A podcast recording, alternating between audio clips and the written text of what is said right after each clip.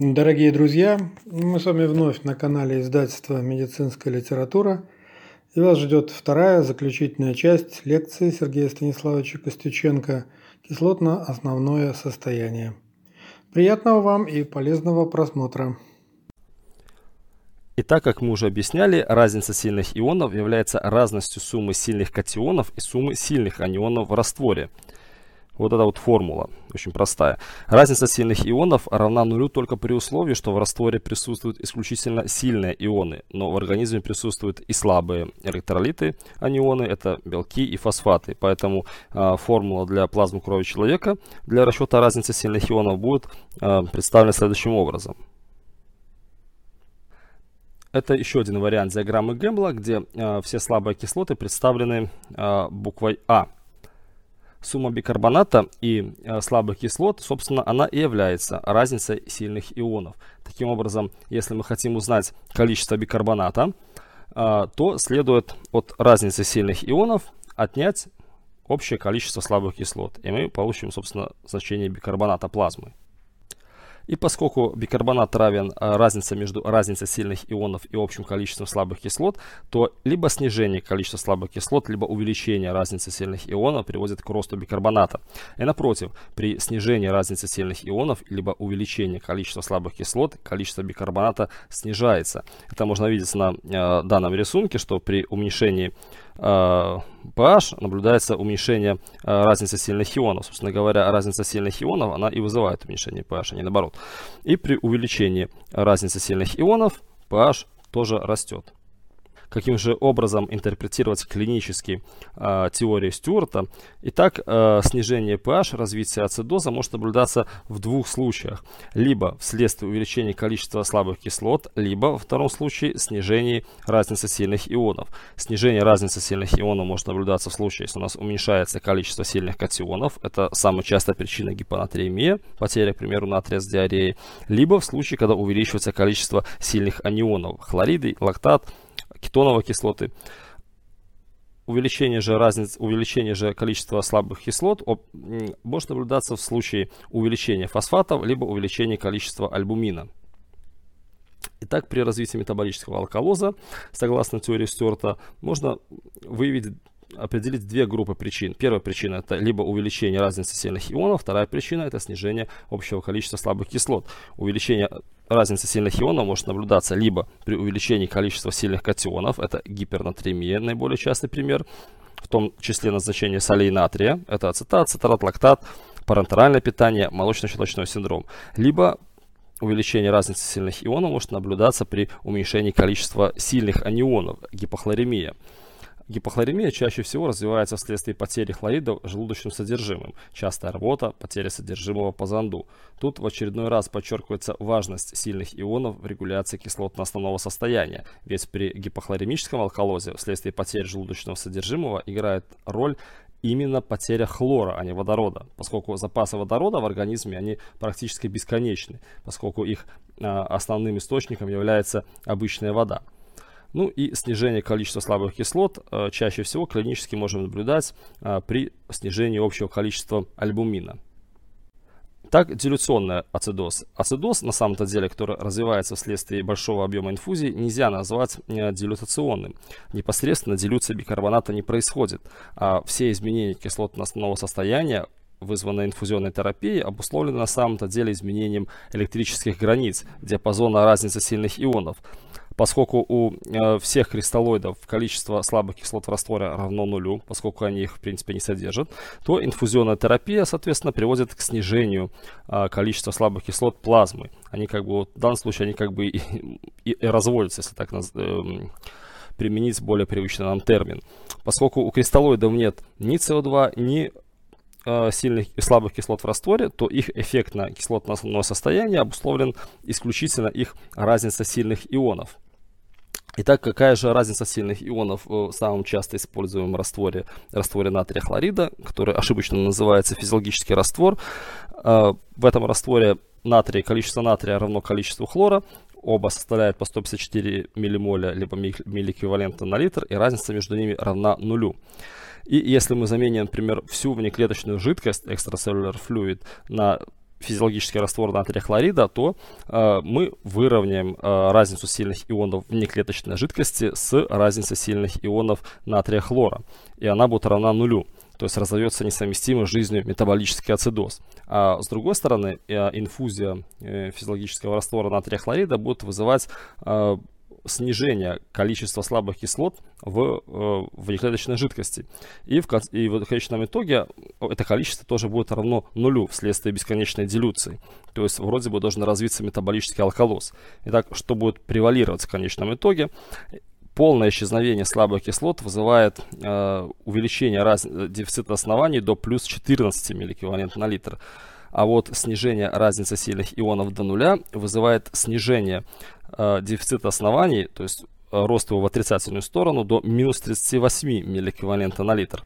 Итак, если мы объединим эти два процесса, получим э, следующее, что э, дефицит оснований э, после э, бесконечной дилюции замены всей внеклеточной жидкости составит минус 24 миллиэквивалента на литр. Как мы уже объяснили, поскольку количество бикарбоната равно разница между разницей сильных ионов и общим количеством слабых кислот, то при отсутствии слабых кислот в растворе получается, что бикарбонат равен непосредственно разнице сильных ионов. То есть при бесконечной инфузии раствора с разницей сильных ионов равной нулю, количество бикарбоната в конце концов тоже станет равно нулю.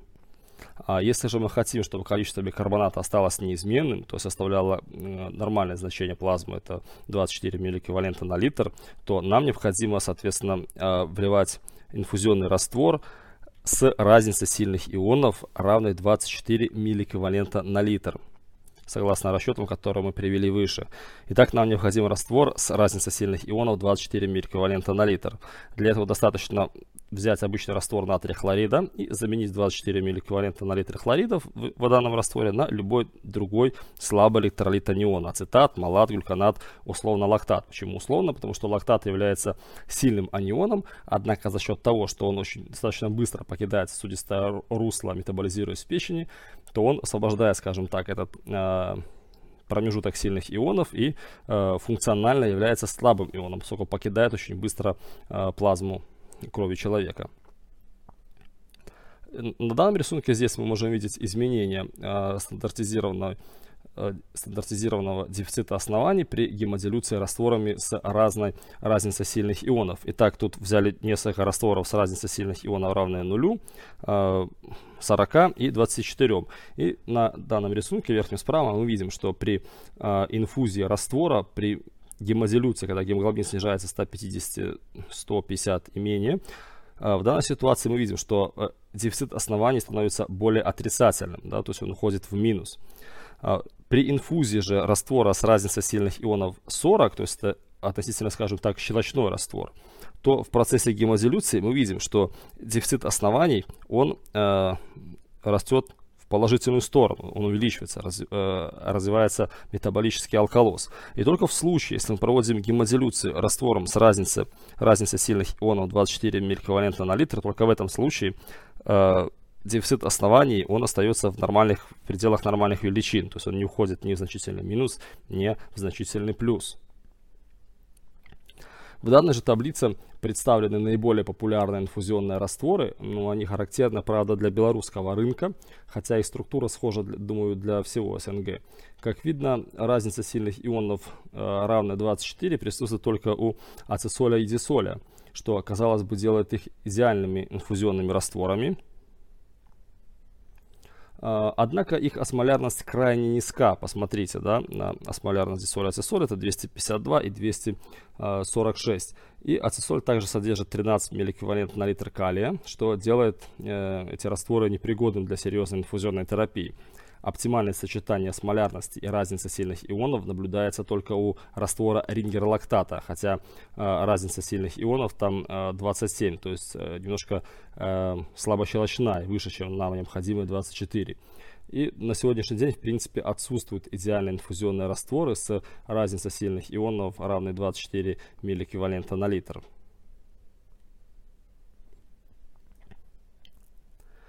Итак, э, коллоиды содержат том числе разницу сильных ионов, равную нулю. Почему? Потому что коллоиды в основном они сделаны на изотоническом растворе натрия хлорида, то есть содержат только два э, сильных иона, натрия и хлора, которые м, равны по количеству друг другу. Э, есть, конечно, коллоиды сбалансированными, на основе сбалансированных электролитных растворов, однако э, по известным причинам в СНГ они не применяются.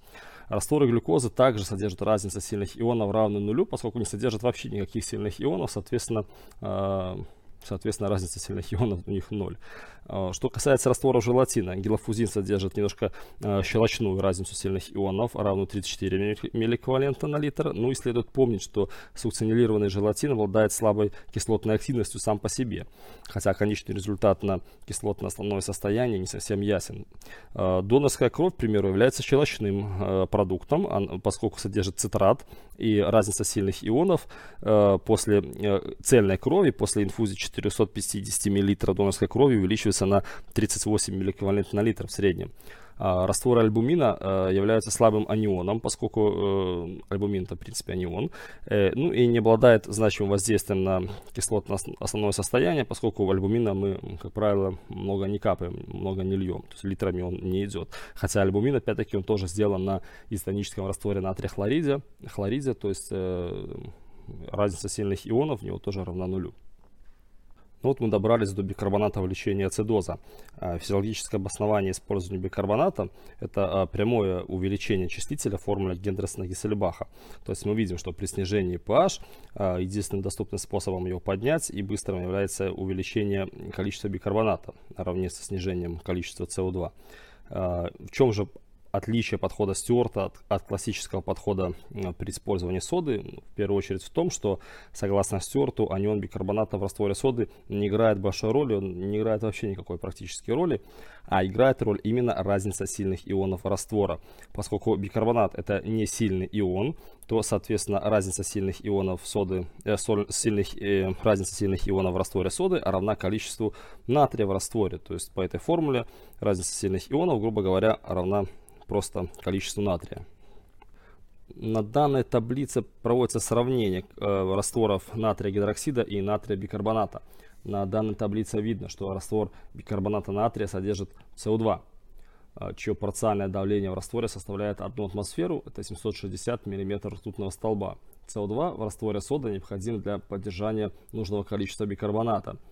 А, если мы, к примеру, сделаем эксперимент, выпустим из раствора медицинской соды то есть натрия бикарбоната, весь СО2 в атмосферу, то есть произойдет выравнивание раствора с атмосферой, то в данном случае бикарбонат равновесие э, ионов сместится, то есть бикарбонат перейдет в карбонат по большому счету это нам было бы не важно, поскольку в ощелачивающем растворе нам важно именно количество сильного катиона, натрия. То есть разница сильных ионов – это основное, что регулирует кислотность.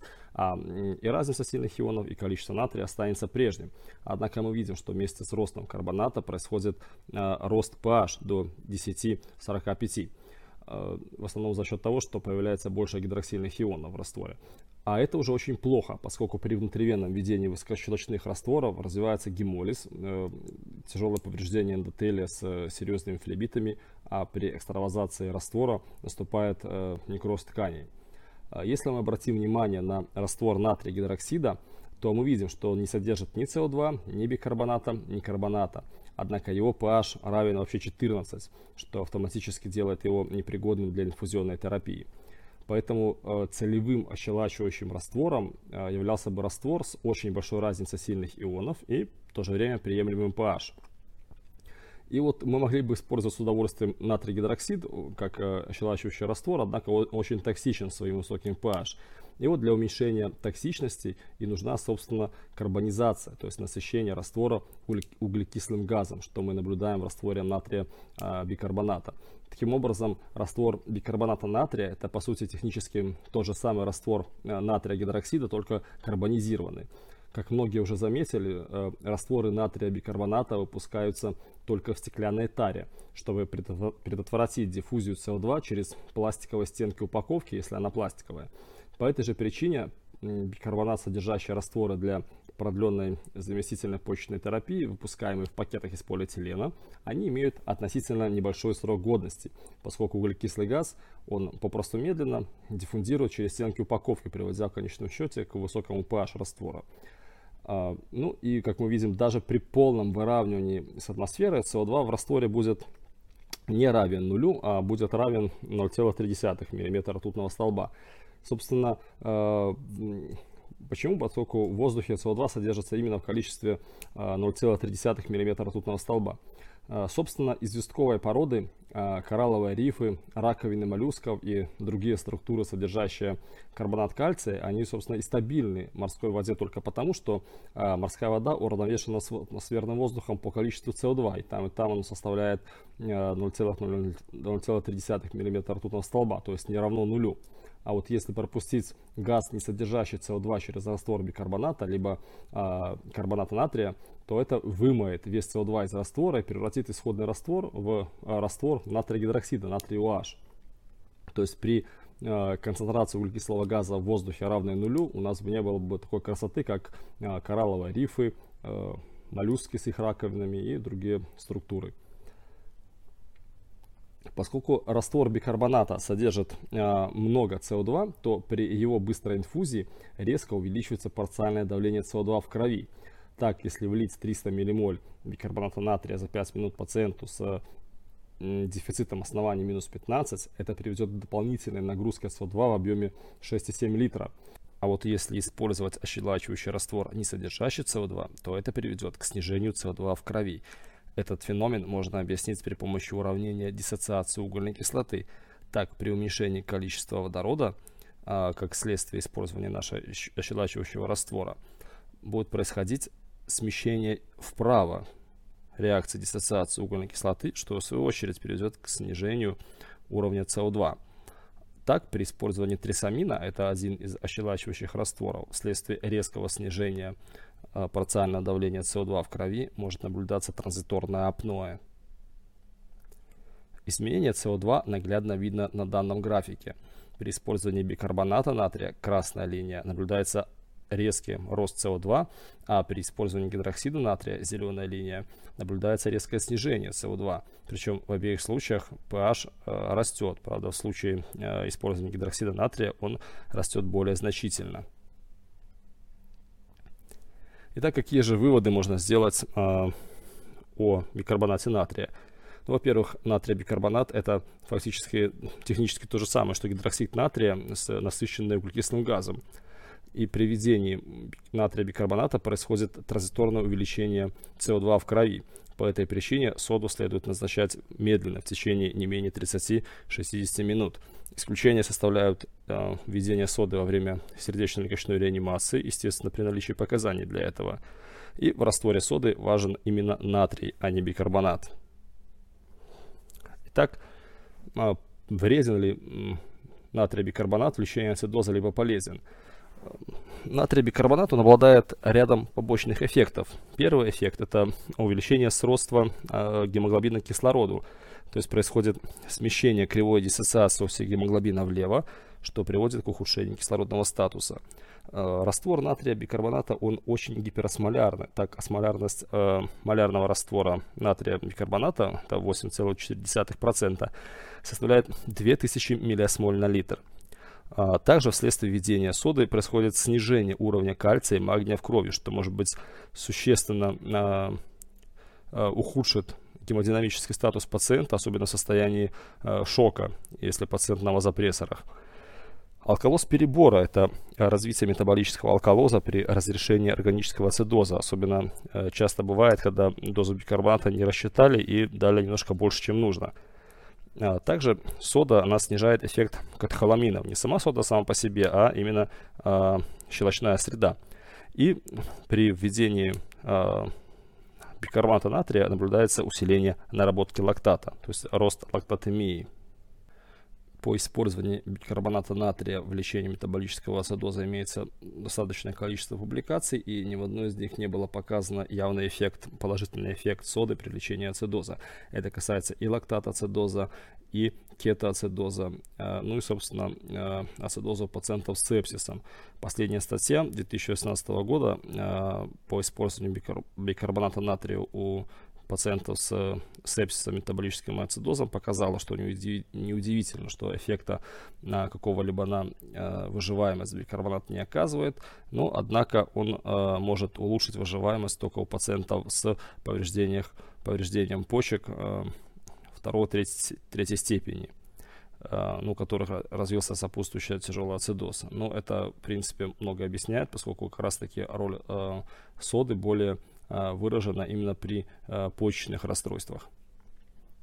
Итак, какие же показания имеются к использованию натрия бикарбоната? Это потеря бикарбоната через ЖКТ, э, это диарея, либо через почки. Э, также бикарбонат полезен при э, лечение интоксикации веществ, которые э, ионизируются в щелочной среде. Это салицилаты, трициклические антидепрессанты. А, мы помним, что через э, биологические мембраны проходит только ионизированное вещество. Ионизированное вещество, оно в таком виде для кислоты можно нарисовать формулу, и которая подвергается диссоциации на протон водорода и анион кислоты. Так вот, если мы ощелачиваем среду, то есть, соответственно, уменьшаем количество протона водорода, это вызывает сдвиг реакции диссоциации вправо. То есть э, вещество из неионизированной формы переходит в ионизированную форму, то есть приобретает заряд, а вещество с зарядом, оно уже не способно проходить самостоятельно через биологические мембраны, что, собственно, защищает как сердце, так и головной мозг от воздействия данных э, веществ. Ну, если это вещество попадает уже в почки, то э, при ионизации оно не способно реабсорбироваться обратно. Ну и при уремическом ацидозе, да, уже показано было давно и многократно, что как раз-таки ощелачивание э, крови имеет какой-то, скажем так, положительный эффект. Бикарбонат не показан в лечении метаболического ацидоза вследствие накопления экзогенных эндогенных кислот. Подразумевается а, лактат-ацидоз, кетоацидоз.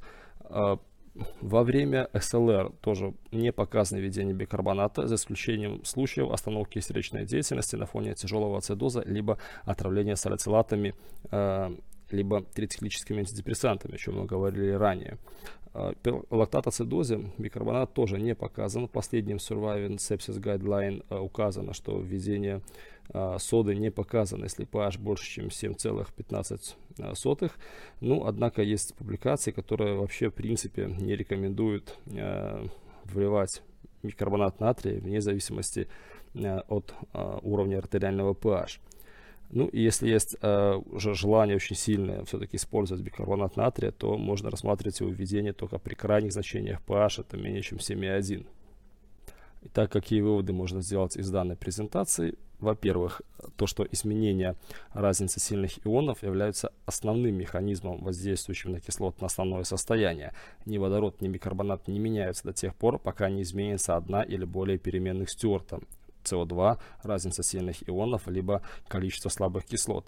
Метаболический ацидоз, согласно Стюарту, это э, обусловлен э, уменьшением разницы сильных ионов, либо увеличением количества слабых кислот, а метаболический алкалоз, наоборот, э, происходит из-за увеличения разницы сильных ионов или уменьшения количества слабых кислот. По данному адресу вы можете найти много полезной информации, а, в том числе калькуляторы по расчету нарушений кислотно-основного состояния на основании а, физико-химической модели Стюарта, а также некоторых модификациях его модели. Там же находится оригинал книги Питера Стюарта а, «Как понять кислотно-основное состояние». И особо э, любознательным рекомендую приобрести модифицированную книжку Стюарта Textbook of Acid Base с изменениями, дополнениями и с множеством полезных комментариев. А на этом у меня все. Спасибо за внимание. До новых встреч. Да, уважаемые коллеги, мы тоже ждем вас на нашем канале, где происходят такие интересные встречи, как эта. Мы видим, что тема кислотно-основного состояния вас очень заинтересовала, и в этой связи хочу открыть вам небольшой секрет.